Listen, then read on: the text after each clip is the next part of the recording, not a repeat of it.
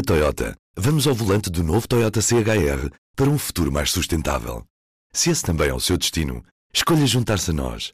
O novo Toyota CHR, para além de híbrido ou híbrido plug-in, incorpora materiais feitos de redes retiradas do mar.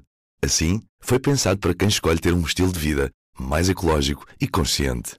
Cada escolha conta e escolher o novo Toyota CHR é ir mais além pelo planeta azul. Saiba mais em toyota.pt. Viva, bem-vindo ao Poder Público, o podcast semanal sobre política. Eu sou Helena Pereira, comigo está a Sónia Sapaz, editora de política. Viva. O Nuno Ribeiro. Muito bom dia.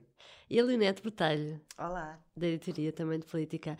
Hoje é o último dia de campanha eleitoral, marcada por muitas sondagens, uma polémica sobre os dois centenos, uma acusação de tancos que a direita quis discutir e a esquerda tentou abafar, e um fim abrupto por causa da morte de Diogo Freitas do Amaral.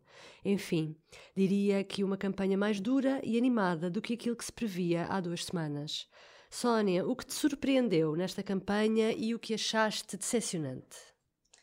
Uh, se calhar aproveitava para começar pela tua referência a Mário Centeno, porque para mim foi acabou por ser uma surpresa nesta, nesta campanha. Ainda ontem protagonizou um momento de humor, quase o One Man Show em Setúbal, num, num jantar em que se tornou.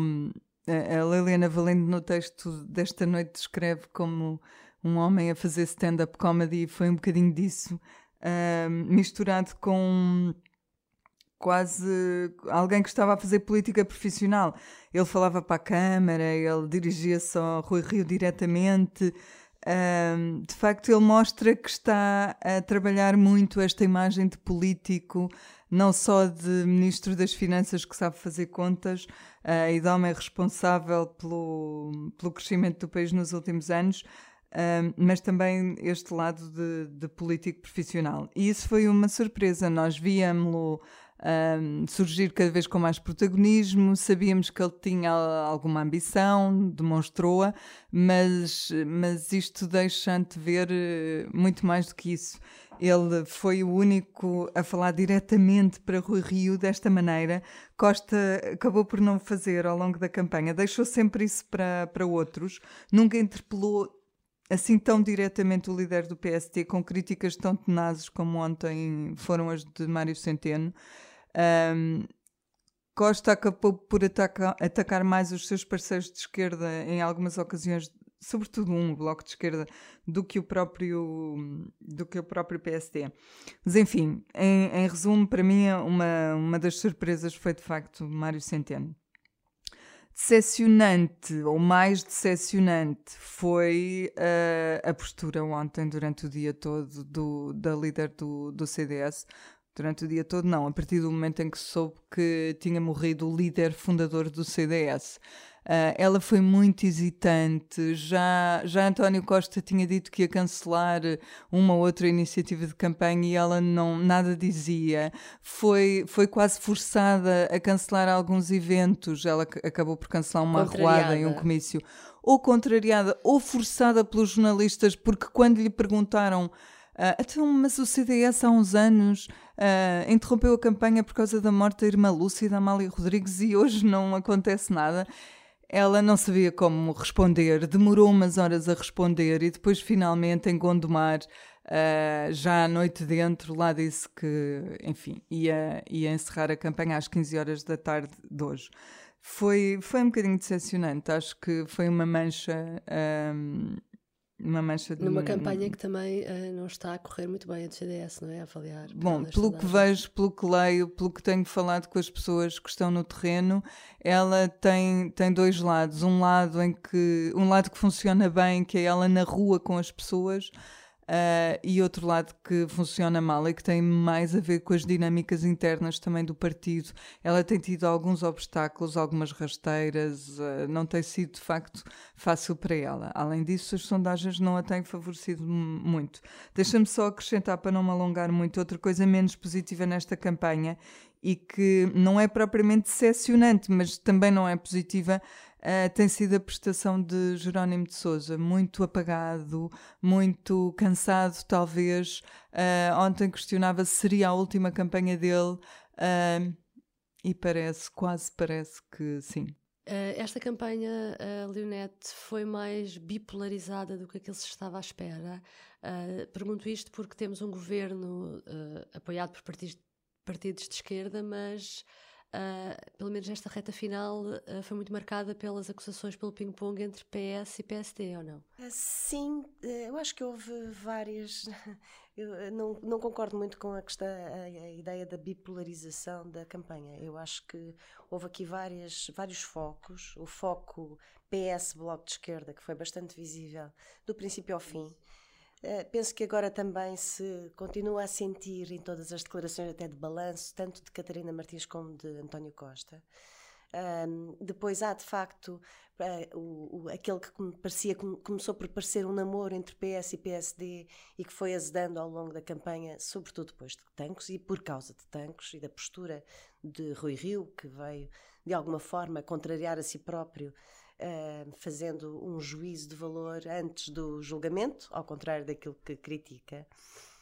Um, de facto, há, há, de facto, há vários focos. O que eu acho também que houve uh, é alguma, uh, algum apagamento de, de, António Costa ao longo da campanha, uh, que começou bem. Parece-me que António Costa foi perdendo brilho. Um, António Costa é um animal político, mas não é um animal de, de campanhas. Rua. Não é um animal de rua, tanto que ele puxou sempre que possível o, o papel de primeiro-ministro, às vezes até atabalhoadamente, como, a, como a, o, o pré-anúncio de, uma, de um cancelamento de, de, de, agenda para ir aos Açores em pleno furacão, coisa que nem poderia acontecer antes, nem foi necessário acontecer depois. Portanto, um, teve que sair da rua quando Tanco estava ao rubro. Uh, claro, eu percebo que, que, que, a campanha é dura e que o stress também provoca dores de costas, mas, uh, portanto, recolheu-se em vários momentos uh, chave da campanha. Não, não teve, não foi um, aquele animal feroz que era Sócrates quando era acossado. ele preferiu retrair-se e isso surpreendeu de alguma forma e, eventualmente, está a refletir-se nas sondagens. Rui Rio, pelo contrário, gosta do embate, gosta do confronto, uh, e embora seja muito titubeante desde os debates em que, ora, passava a mão uh, pelas costas a António Costa, ora, uh, o atacava, portanto, apesar daquela. Um, bipolaridade que Rui Rio foi mostrando ao longo da campanha acabou por se, por se revelar e por perceber aquilo que os críticos andaram a dizer durante quase dois anos é que quando ele crescia para António Costa ganhava. E a verdade é que quando ele cresceu ainda que se sobre, uh, atropelando a si próprio nas suas convicções por causa de tanques uh, subiu nas sondagens isso é visível. Vamos ver como é que vai ser o resultado eleitoral mas penso que Uh, acordou, aquilo, o Rui Rio acordou. Penso que esta campanha mostrou a importância das campanhas eleitorais e que mudou todas as perspectivas que se tinha há 15 dias, mesmo já depois uh, dos debates e das, e, das, e das entrevistas. Eu acho que, desculpa interromper-te, mas eu acho que houve uma coisa muito importante que, que nós assistimos e que agora já, já podemos fazer esta reflexão. Tivemos uma campanha, basicamente, uma campanha de esclarecimento político e essa campanha de esclarecimento político não foi nos comícios, foi nos debates. A importância dos debates é fundamental, foi fundamental e espero que para o futuro seja interpretada por todos como fundamental, ou então que alguns uh, uh, evitem, evitem essas, esses debates. Foi uma, uma campanha viva, apesar de tudo. Uh, vocês já disseram, analisaram partido a partido os comportamentos eu apenas quero destacar e quero sublinhar aqui um aspecto que me parece muito importante. Há um homem que, que, que apareceu há quatro anos como um, professor, quase um professor pardal, um homem tímido, com um sorriso equívoco, eh, e que se revelou em quatro anos um, um personagem com uma capacidade de gestão política da frase, da posse, da comicidade, Estás a falar de. Vou falar de Mário, Mário Centeno. Centeno. E que eu, que eu agora, e sou eu a interromper-te só para fazer um comentário, já te devolvo a palavra, que vai morrer de tédio depois disto se for para a Caixa Geral de Depósitos. Não, eles é que morrem de susto. Ah, para o Banco de Portugal, queria dizer. Eles é que morrem de susto. Porque este homem no Banco de Portugal pode ser mortal para muita gente. Com, este, com, com a sua sagacidade e espírito de humor, quem diria? Para mim é, é, a grande revelação. Não é grande revelação porque eu já num, numa emissão anterior tinha dito que para, para, mim ele era o grande político da legislatura. Quando toda a gente que disse, votou maioritariamente pelo Costa, eu disse que era, que era Mário Centeno. O Costa já, já anda nisto desde miúdo, não é? portanto. Uh, em relação. Depois há uma coisa que eu, que eu acho curioso, que é outra personagem que eu acho curiosa no meio disto tudo, pelo sentido negativo. E, e o dia de ontem, quando, com o anúncio da morte de Freitas do Amaral, uh, espelhou isso muito claramente. Que é, uh, eu não queria focalizar nisto na, na Associação Cristas, entre, entre, outras coisas porque acho que ela não tem mérito para que, para que ser focalizada apenas individualmente. Mas há um conjunto de líderes do CDS-PP que tiveram, têm uma gestão complicada em relação ao início do, do seu partido. Eles, eh, em 92, mataram o pai e ontem não tinham capacidade de gerir, de gerir ainda esse acontecimento.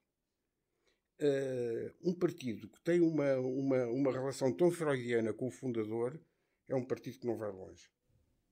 E vamos ver, no domingo já saberemos qual é, até onde vai o. Há uma coisa que eu não disse e que eu, que eu queria sublinhar: é que de facto não é só, não foi só Assunção Cristas ontem, foi toda a sua direção. Ela estava acompanhada e estava aconselhada por outras pessoas. Portanto, aquilo foi um todo.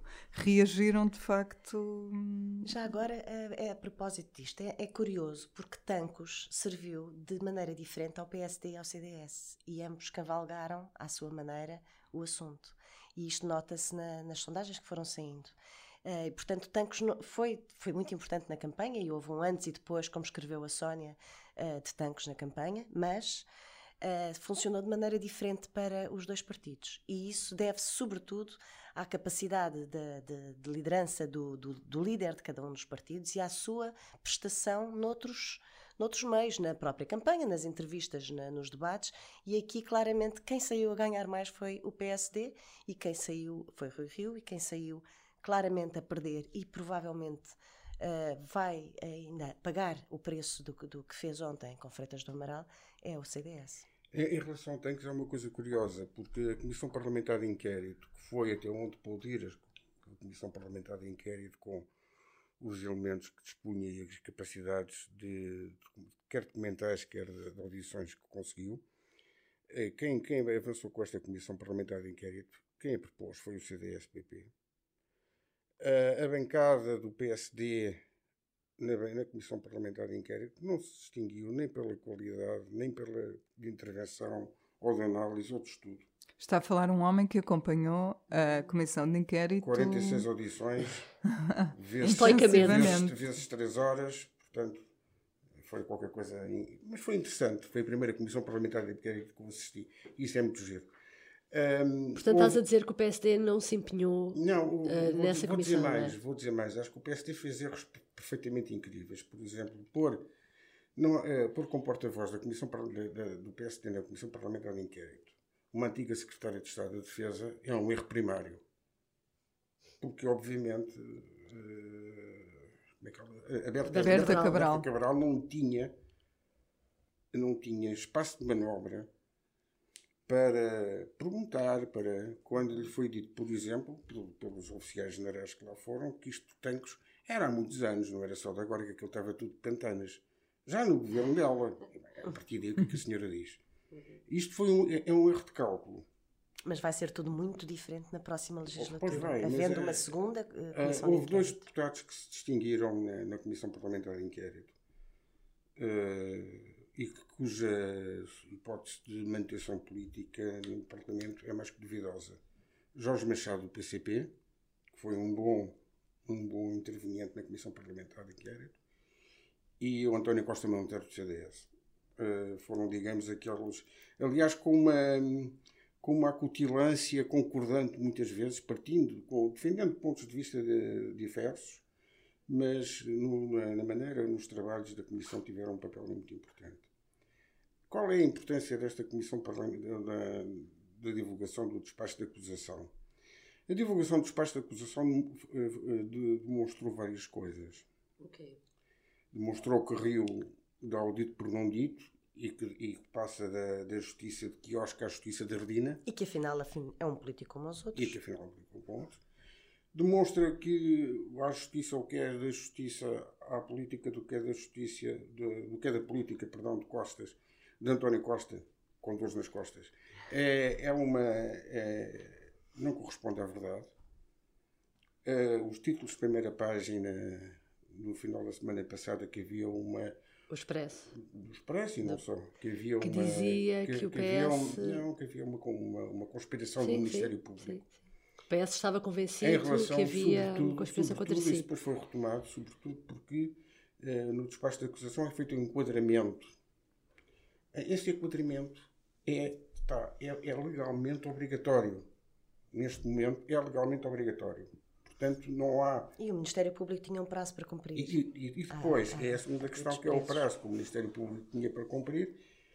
Porquê? Porque terminava o prazo de prisão preventiva daquele gênio, da, daquele gênio chamado fuzileiro responsável do assalto, um homem de Bafon, e um, e um, pilha, galinhas no Deixa-me só aqui acrescentar, como o público hoje noticia, a acusação acabou por sair uh, em cima, de, dentro do período oficial de campanha, porque houve porque diligências falhou. da PJ que foram atrasadas e que o Ministério Público uh, estendeu, até gostaria de ter feito isto mais cedo, mas não conseguiu. E, e estendeu até ao prazo máximo. E também não vejo, e agora perdoem-me, porque eu não sou cínico, eu não, não, não posso admitir que um partido político, por cima está no poder, me sugira que aquele ter sido divulgado na quinta-feira e não ter sido divulgado na semana, na semana anterior uh, teve, pode, ter, pode ter efeitos eleitorais. Os efeitos eleitorais tantos eram óbvios em qualquer, eram das, óbvios em qualquer momento, circunstâncias. E começaram-se a notar durante a Comissão Parlamentar Isso é que eu acho que, que Costa deixou transparecer nos últimos tempos e que, que foi uma semelhança nas atitudes políticas com José Sócrates e isso não foi a favor dele. Fê-lo precisamente com a questão da conspiração, todos, todos nos lembramos como em 2009 a, a tese da conspiração era a tese uhum. vigente. Que o próprio Sócrates recuperou agora num artigo da opinião. Exatamente. E também aqueles, o, os, o caso das golas, por exemplo, fez lembrar também muito aqueles pequenos casos, os casos de, uh, do, do, dos amigos e do, do partido, dos pequenos. Uh, uh, as pequenas tramas e as pequenas interesses. os pequenos interesses do tempo de Sócrates. Eu penso que tudo isso pesou sub, na, na, decisão, ou pode vir ainda a pesar na decisão dos eleitores e daí que é possível que isso há pode um mês as sondagens a da maioria eh, absoluta. Uh, davam uma, uma maioria absoluta já praticamente garantida e folgada e estas semelhanças fizeram lembrar uh, esse tempo. Mas o que é o que é o para mim me chama a atenção é que isto era previsível que viesse a acontecer. Uh, sinceramente. Isto, a acusação, a acusação divulgada nesta altura. Os termos em que foi, etc, Sim. etc. Portanto, não percebo qual é o espanto da reação. Em relação às reações do passado fim de semana, também eu não quero deixar de lado, por de lado, embora ele não vá a votos, agora o Presidente da República. Uh, ao longo do processo uh, esta é a segunda vez em que, é, em que aparece uma, uma, um choque, digamos assim, entre Belém e São Bento. O anterior choque foi precisamente há um ano. E foi igual. E foi, foi igual. Quando, quando uh, há, uma, há uma, notícias que aparecem em que Marcelo mostra a sua incomodidade dizendo que está a ser o governo. Não deixa-me ajudar. Só, só, um bocadinho. Eu, já sei para onde é que vais e já estou a deixar. Que o governo estaria a propiciar o envolvimento do Presidente da República em tudo isto. Uh, isto começou no ano, há um ano passado, depois esbateu-se e agora voltou. Não sei. O Marcelo não vai a votos agora. Eventualmente isto fará com que Marcelo não vá a votos nunca mais. Mas isso é uma, é, ficará para novas, novas novas considerações e devolvo imediatamente a palavra Não, é à só nossa dizer que aconteceu exatamente este ano uh, a mesma coisa que aconteceu no ano passado.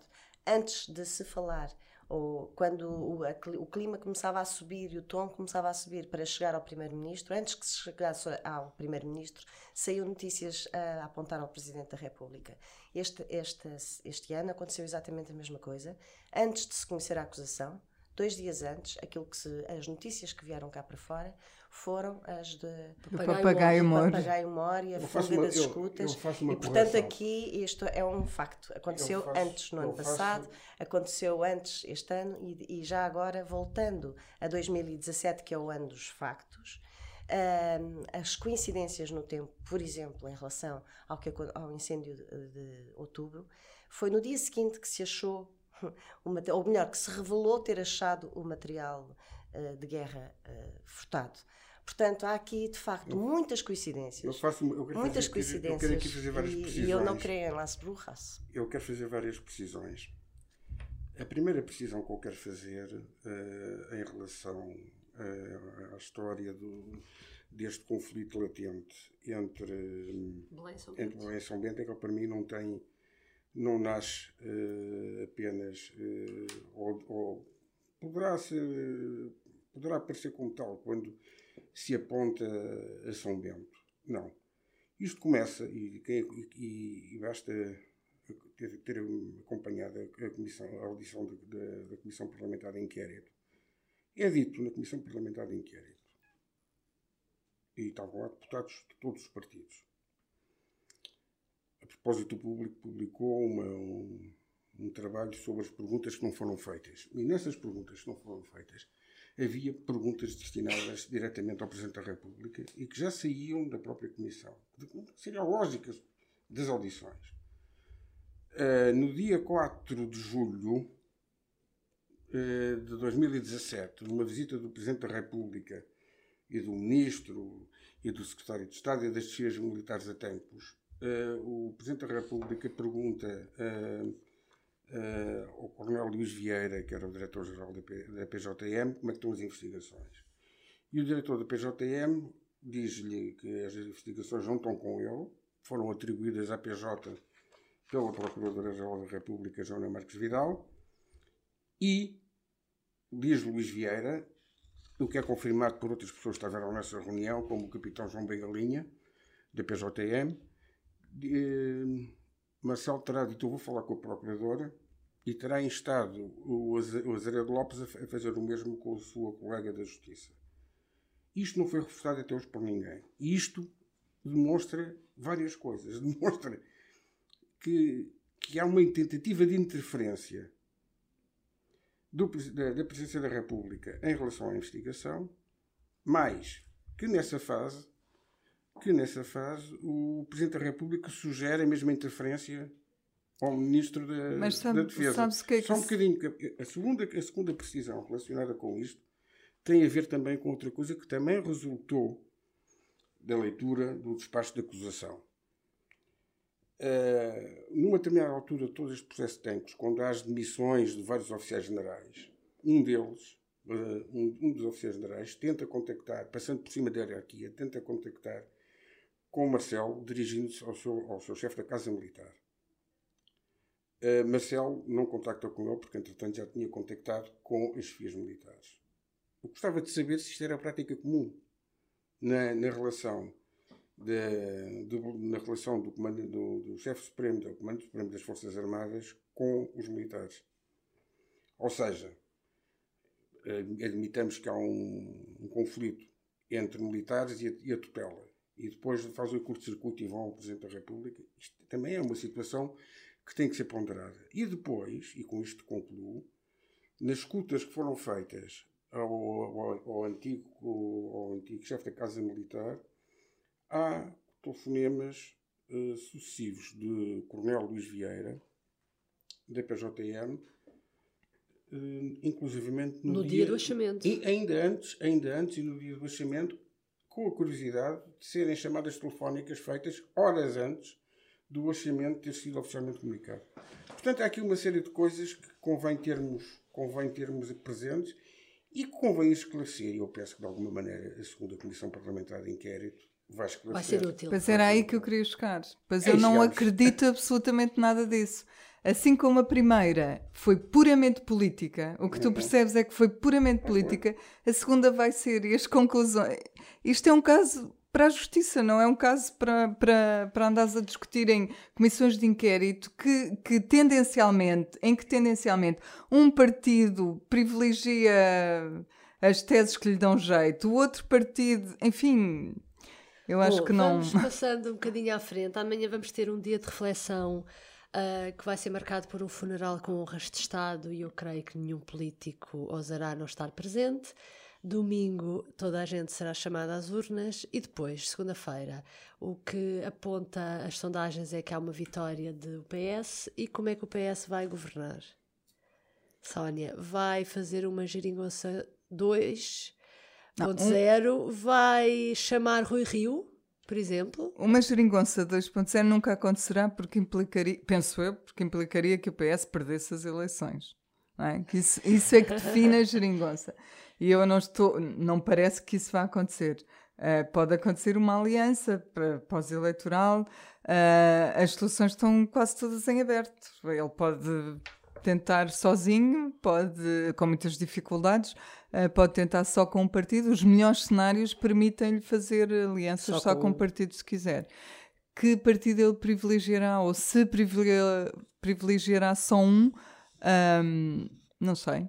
Não faço mesmo ideia nenhuma. As pontes foram quebradas com o Bloco de Esquerda. O que mostrou, o que mostrou tanques é que não foram quebradas, porque quando chegou É à verdade. altura de se juntarem A contra a direita, é não. Eu penso que eu anotei com muita a caneta aquilo que Ferreira Leite disse ontem à noite e que, sabendo da proximidade eh, pessoal e, e- e ideológica entre os dois, me pareceu bastante relevante. Aliás, fui notando ao longo de alguns comentários na televisão de pessoas próximas do PS, de, de Rui Rio e próximas de António Costa, uma genuína vontade de se entenderem em alguns pontos. A Sofia escreve isso hoje, que eles, para, para questões estruturantes, Rio E, mantém a porta ah, aberta. Portanto, lembrando-me que o Rui Rio era secretário-geral de Marcelo Rebelo de Sousa quando Marcelo Rebelo de Sousa fez o acordo com Guterres E aprovou três orçamentos. e aprovou três orçamentos em troca de, duas, de dois referendos. Neste momento, eh,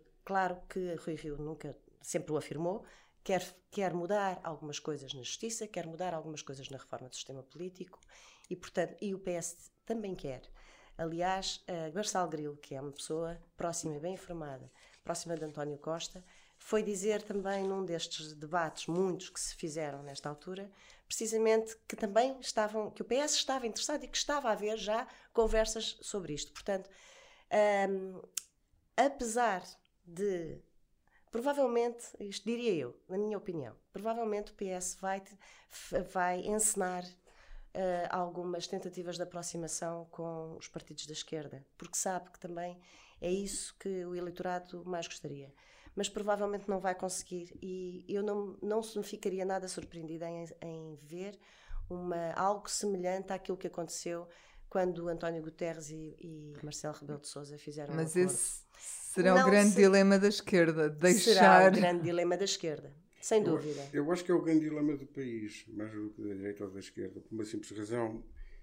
Vai, eh, terão que ser feitas nos próximos- na próxima legislatura, terão que começar a ser pensadas e, e aprovadas algumas reformas estruturais que têm a ver com a necessidade de, de- de enquadramento comunitário. E essas alterações precisam de maiorias explícitas fundos de coesão, etc, etc. Isso necessitam de, ma- de maiorias eh, consistentes.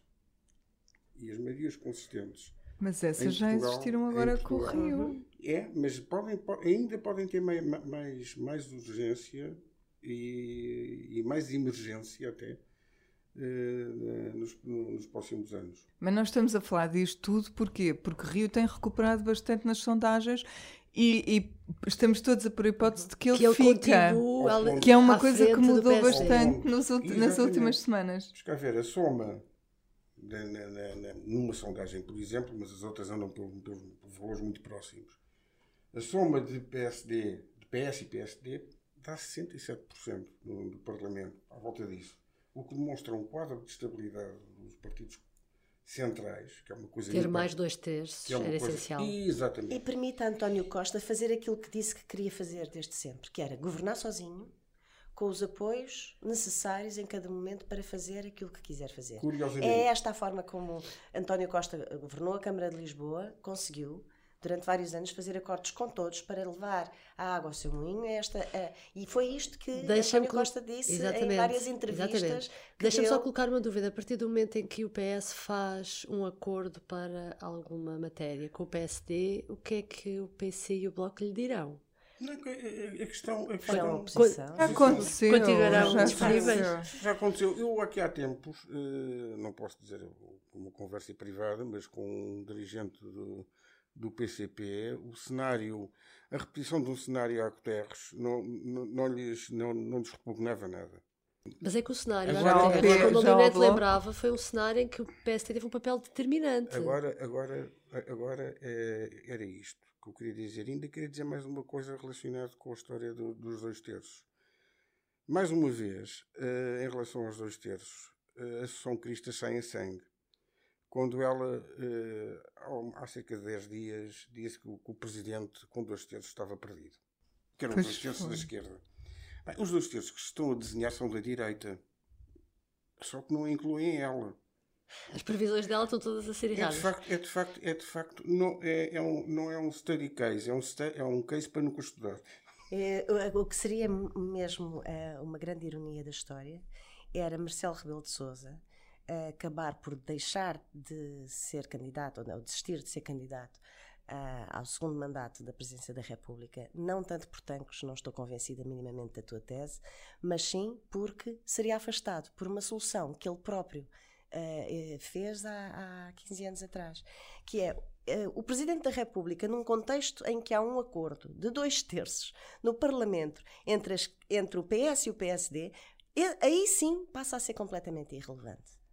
Passa a ser completamente irrelevante, seja para vetar, para promulgar, uh, só é mesmo, está lá como notário e, portanto, será mas eu também acho que o acordo de dois terços no Parlamento há de ser pontual, a existir há de ser pontual. Não acredito que seja uma coisa uh, fixa para, para, não, não, marcar. E a hipótese do Bloco de Esquerda ir para o governo? Acham que tem alguma viabilidade? Não? Acho que António Costa pôs isso completamente de parte com, com todas as intervenções admito, que fez. Admito mais. E aliás já levou o Bloco de Esquerda a recuar e já a dizer que não, afinal não quer admito. para o governo. Mais ou menos. Pois, ou quase. Mais ou menos. Eu não acredito que o Bloco perca Posso essa... admitir, porque a política é fluida e há contradições que aparecem, posso admitir que no futuro, não é imediato, dissidentes do Bloco de Esquerda sejam secretários de Estado.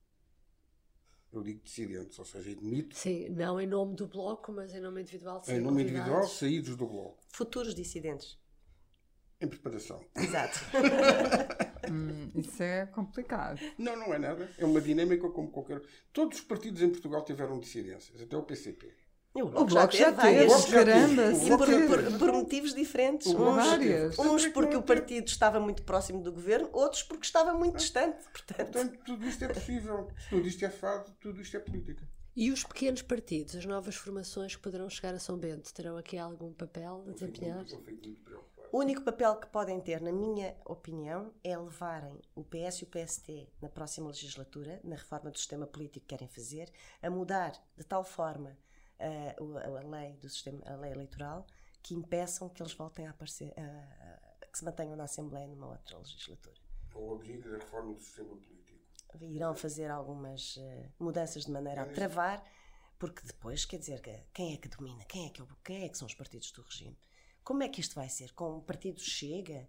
Mais um PAN? Mais um LIVRE? Mais uma iniciativa liberal? E o Rio? Primeiro ainda vamos ver se algum consegue eleger, porque o nosso Parlamento também é muito rígido nessa, nessa matéria e não foram muitos os partidos que ao longo dos anos conseguiram. Uh, tenho, eu, eu, por acaso, tenho imensas dúvidas em, em, relação a essa questão das sondagens, mas é verdade que várias dão a entrada de iniciativas liberais, livre, livre até chega. Mas tenho mesmo dúvidas. Eu queria destacar a humildade. Eu, isto dito por mim, eh, eu não estou a gozar, as pessoas não me veem isto não é ironia, portanto eu tenho que sublinhar que não é ironia o que vou Fazes bem, dizer. o que é que vou dizer?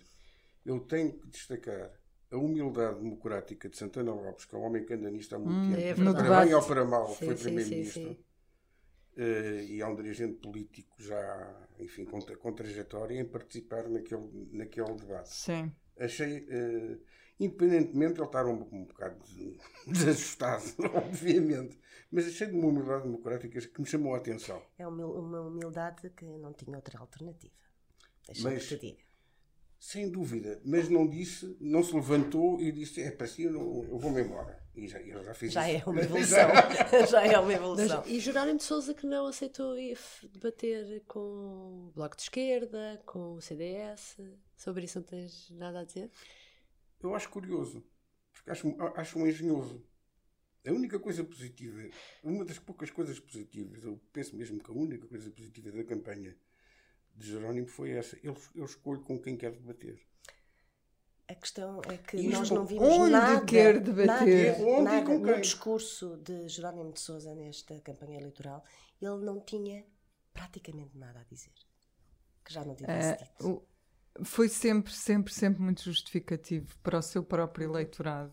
Eh, tentou sempre justificar porque é que tinha feito a geringonça, porque é que, foi, porque é que era importante, o que é que tinha conquistado. Foi sempre E continua a justificativo. fazê-lo. Ainda ontem o fez. Em, em- Sempre, na sempre, Marinha sempre. Grande. Eh, portanto, eh, Penso não- que o PCP está sem discurso. Esse é o problema. E por isso não quis ir a jogo com, com outros candidatos. Eu não diria sem discurso, eu diria que o discurso do PCP é este e só este. Porque deste e só este depende a sobrevivência desta direção política e a coerência dos últimos quatro anos. Bom, hoje ficamos por aqui. Obrigada por nos ter acompanhado. Até para a semana, onde com certeza já debateremos a formação do novo governo. Obrigada. Adeus. E vão votar. E vão votar, claro. O público fica no ouvido. Na Toyota, vamos ao volante do novo Toyota CHR para um futuro mais sustentável. Se esse também é o seu destino, escolha juntar-se a nós. O novo Toyota CHR, para além de híbrido ou híbrido plug-in, incorpora materiais feitos de redes retiradas do mar. Assim, foi pensado para quem escolhe ter um estilo de vida mais ecológico e consciente. Cada escolha conta e escolher o novo Toyota CHR é ir mais além pelo planeta azul. Saiba mais em toyota.pt